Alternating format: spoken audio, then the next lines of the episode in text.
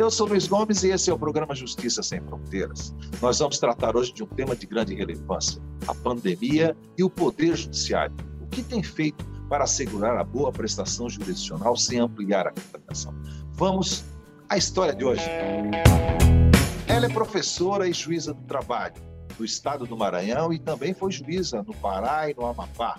Ela é mestranda em Direito Constitucional pela Universidade de Portucalense, Portugal e é especialista em direito constitucional e direito notorial aqui no Brasil.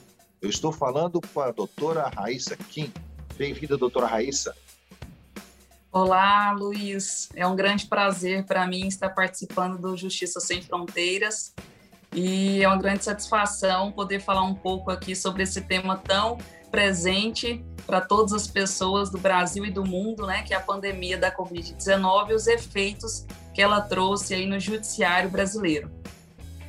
E é sobre é... isso que nós vamos conversar, tá certo, Raíssa? Eu sei que nós enfrentamos, o Brasil enfrenta mais de 650 mil mortes, e enfim, a contaminação ainda continua.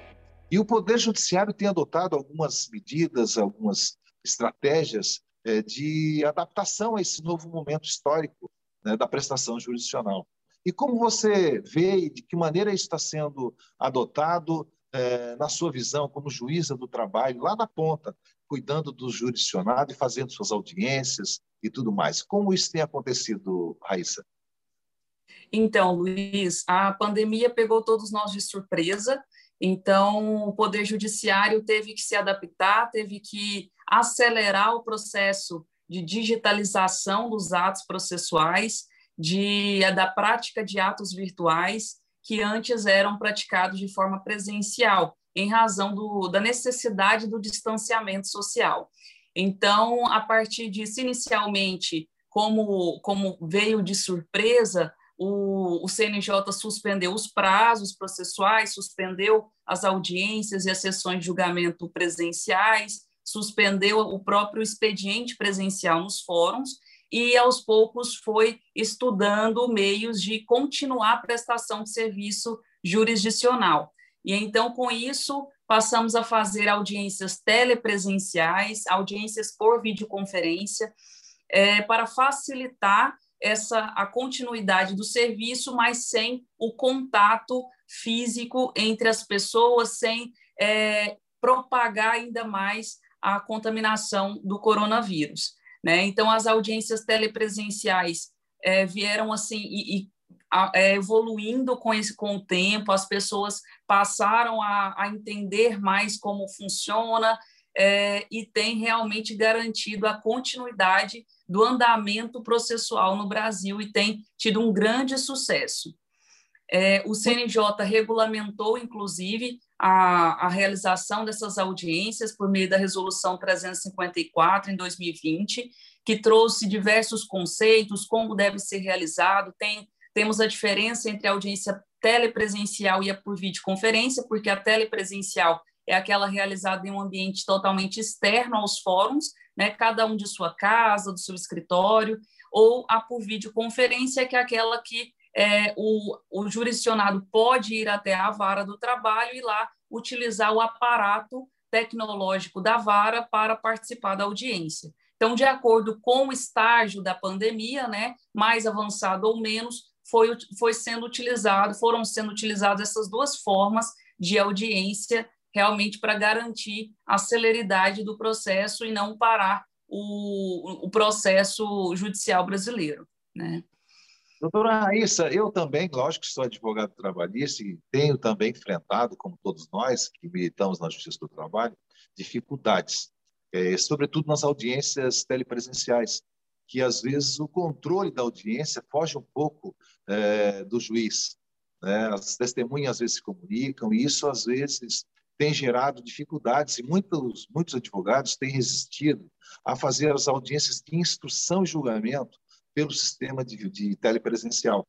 É, lógico as audiências de conciliação, ótimo que sejam todas é, telepresenciais, porque é aquele ato apenas para buscar conciliação. Mas como a senhora vê é, essas audiências em que o juiz, diferente da, da presença, não tem aquele poder coercitivo vamos dizer assim, de controlar os acontecimentos das audiências, sobretudo com as testemunhas. Como é que a senhora vê isso, doutora Raíssa?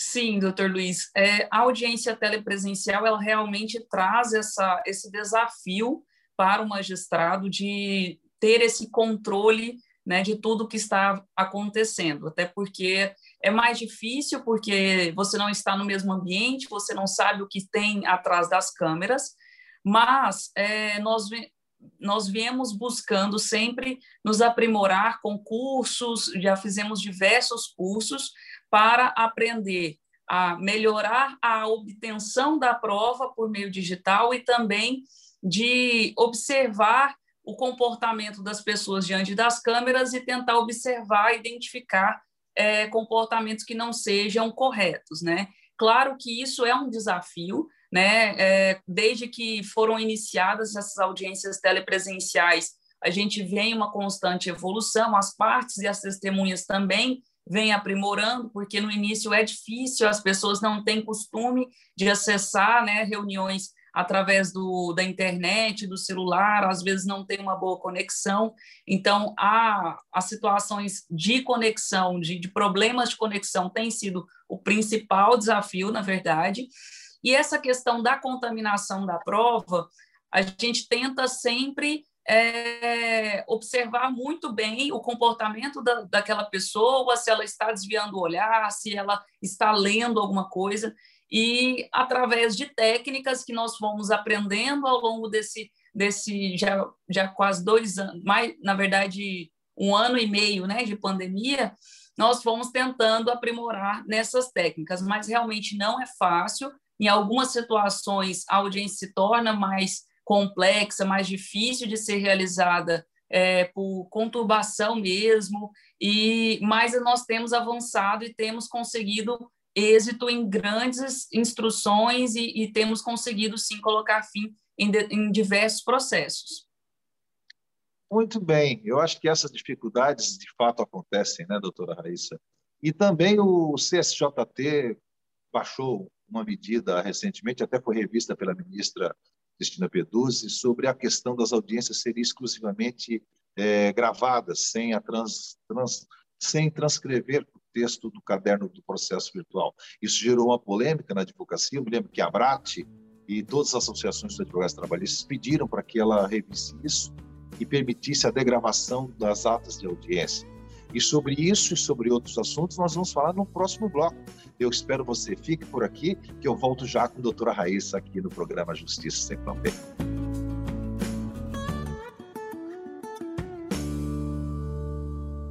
Justiça Sem Fronteiras está de volta. Nós estamos falando com a doutora Raíssa, que é professora e juíza do trabalho do TRT do Maranhão. A doutora Raíssa, nós estamos falando ainda há pouco sobre as gravações das audiências e não mais a impressão ou a degravação.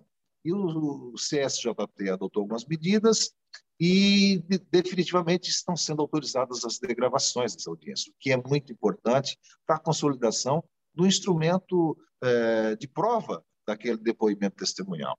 Como a senhora está vendo isso de que maneira os tribunais, no Maranhão e outros estados, a exemplo do TRT da 14ª, que criou mecanismos de facilitar o acesso às audiências telepresenciais para as partes, para os advogados, e também um balcão de atendimento virtual para os jurisdicionados.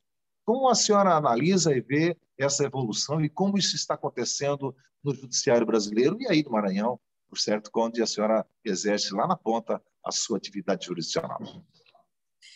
Então, Luiz, em relação à gravação das audiências, ela é imprescindível, é fundamental para garantir o acesso das partes, a própria garantia das partes e dos advogados de que aqueles atos aconteceram, foram daquela forma como, né, como ficou ali gravado. E a constar o que aconteceu na ata, eu também acho, particularmente, eu acho fundamental também constar na ata toda a transcrição dos depoimentos e tanto das partes como das testemunhas, os requerimentos, as decisões, é, por ser mais fácil de acessar né, pelos advogados no momento de fazer as suas petições, seus recursos, e pelos próprios servidores eh, da justiça e pelos magistrados. Então, eu particularmente tenho essa preferência por escrever tudo o que acontece na ata. Mas é, isso vem sendo ainda muito debatido no Poder Judiciário, principalmente na Justiça do Trabalho, que tem muitas audiências, é, em razão do tempo que isso leva, porque às vezes nós temos aí 10, 15, 20 audiências em um dia, e quando se transcreve tudo na ata, querendo ou não, demora muito mais para acontecer o ato. E então alguns tribunais têm é, optado por permitir aos juízes, ao seu critério, é, escrever na ata todos os depoimentos ou não, né, mas sempre havendo a obrigação de gravar as audiências e disponibilizar essa gravação às partes. Né? No caso do Maranhão, é, optati é, é facultativo ao magistrado transcrever na ata ou não, mas eu particularmente gosto de transcrever. É, e em relação às salas de, disponibilizadas pelos fóruns para a realização das audiências, é, também acho uma, uma iniciativa muito interessante, muito é, importante para garantir esse acesso e até a incomunicabilidade das partes das testemunhas durante as audiências. Né? Então, o próprio CNJ, na resolução 345 de 2020, é, determinou a todos os tribunais brasileiros que disponibilizem salas para receber as partes e as testemunhas para prestar seus depoimentos, disponibilizando um servidor para atendê-las e também, durante a pandemia, desinfectando o ambiente e garantindo o distanciamento de pelo menos um metro e meio entre os presentes. E, além disso, uma medida que foi também fundamental para garantir o acesso do jurisdicionado ao Poder Judiciário e principalmente as prerrogativas dos advogados, é, foi a instalação do balcão virtual, implementação do balcão virtual, que é um balcão é, semelhante ao que existia presencialmente, através de um link que fica disponível nos sites dos tribunais, de fácil acesso para qualquer cidadão, qualquer advogado, qualquer membro do Ministério Público que pode clicar e ali vai entrar numa reunião de, seja pelo Zoom, pelo Google Meet, alguma plataforma adotada pelo tribunal, e lá vai encontrar um servidor daquela vara que estará disponível durante todo o período de atendimento ao público para atendê-lo, tirar dúvidas, é, passar informações sobre processos, pegar é, é, é alguma demanda, algum requerimento, ou até né, pelo jus postulante, uma, uma demanda ali do jus postulante. Então, foi uma medida fundamental que já foi determinada que todos os juízos brasileiros adotem, todas as unidades judiciárias adotem esse balcão imediatamente. Muito bom. Eu acho que essa é uma realidade que nos traz para a tecnologia, nos traz para o futuro, né? Ou seja, o futuro já está agora, a tecnologia 100% utilizada por nós advogados, pelos juízes e agora obrigatoriamente também pelos jurisdicionados. Né?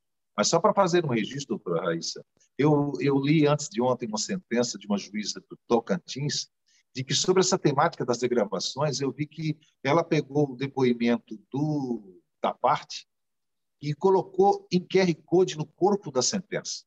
E a pessoa que queria ouvir botava o QR Code e escutava. Eu achei aquilo de uma iniciativa muito interessante e que ela não transcreveu 100% do depoimento, e colocou o QR Code. Se você quiser ouvir todo o depoimento da audiência, clique no QR Code escute. Ou seja, foi uma, também uma maneira de facilitar a vida de quem não está acessando 100% é, das gravações. Né? Eu achei, portanto, uma iniciativa fenomenal.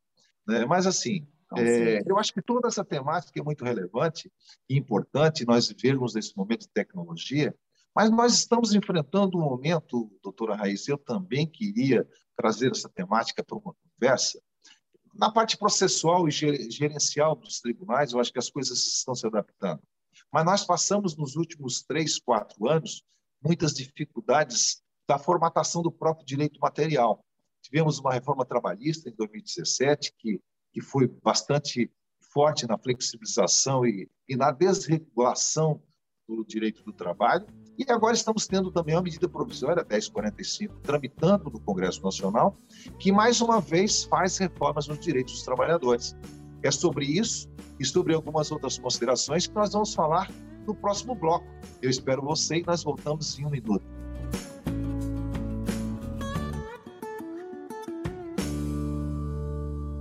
Justiça Sem Fronteiras está de volta. Nós estamos conversando com a professora Raíssa Kim é juíza do trabalho do Maranhão e tem dado aqui para nós boas e ótimas sugestões e ideias desse mundo novo, virtual.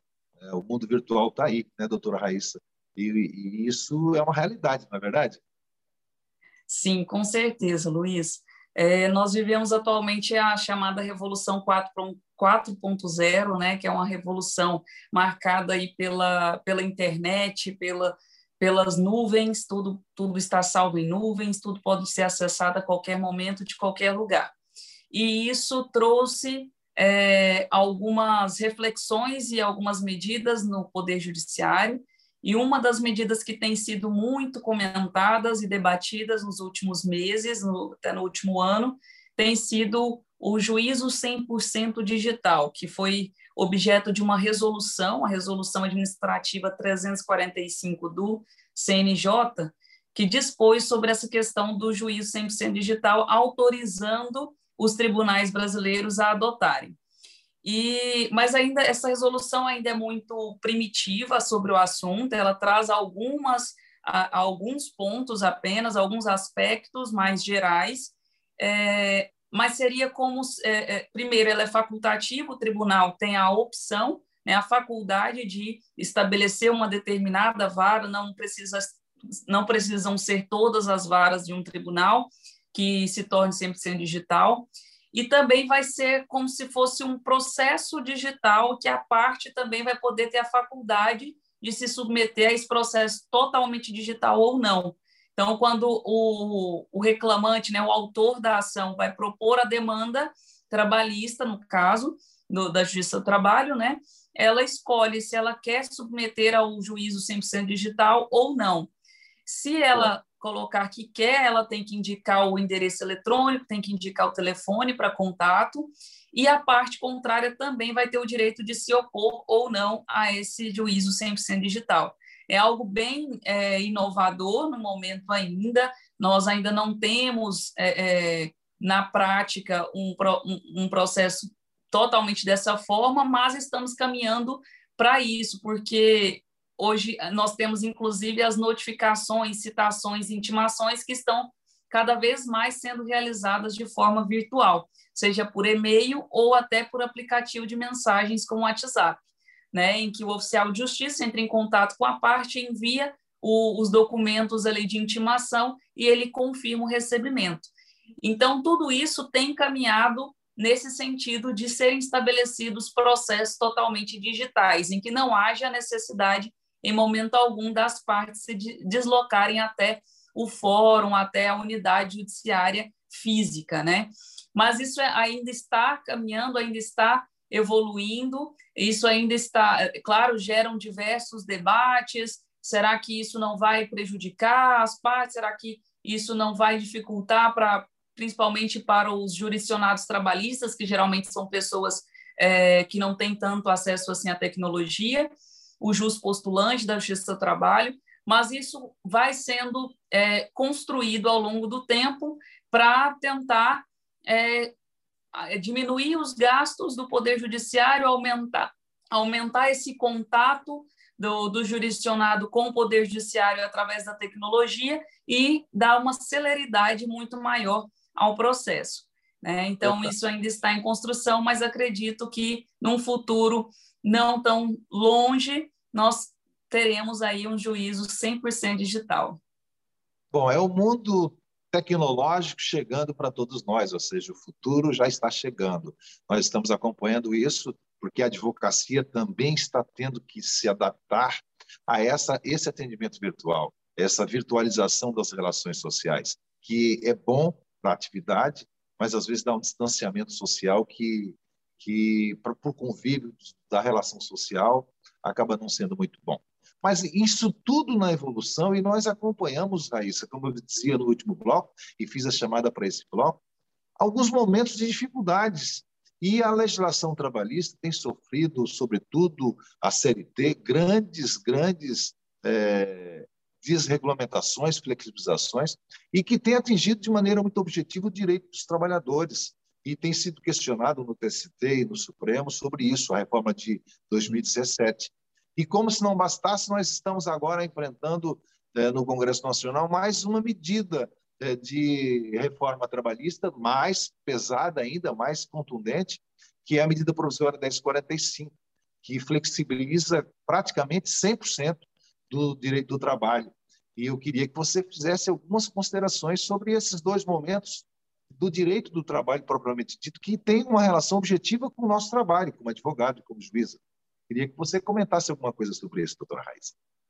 Sim, a reforma trabalhista é, veio em 2017, trouxe diversos dispositivos, é, retirando alguns direitos dos trabalhadores, reduzindo outros, é, também atribuindo algumas obrigações, até mesmo no campo processual, ao, ao trabalhador que vai demandar no X trabalho, que também dificulta o acesso desse trabalhador à, à jurisdição, e tem sido muito criticada por alguns, é, com diversos dispositivos entra, com ações né, de constitucionalidade no STF, porque realmente alguns dispositivos é, retiraram aquilo do que o, o, o cerne do direito do trabalho, que é a proteção ao trabalhador em razão da sua situação de hipossuficiência na relação de trabalho. Né? Não, não tem como encararmos o, o empregado com uma situação de igualdade com o empregador, porque ele nunca estará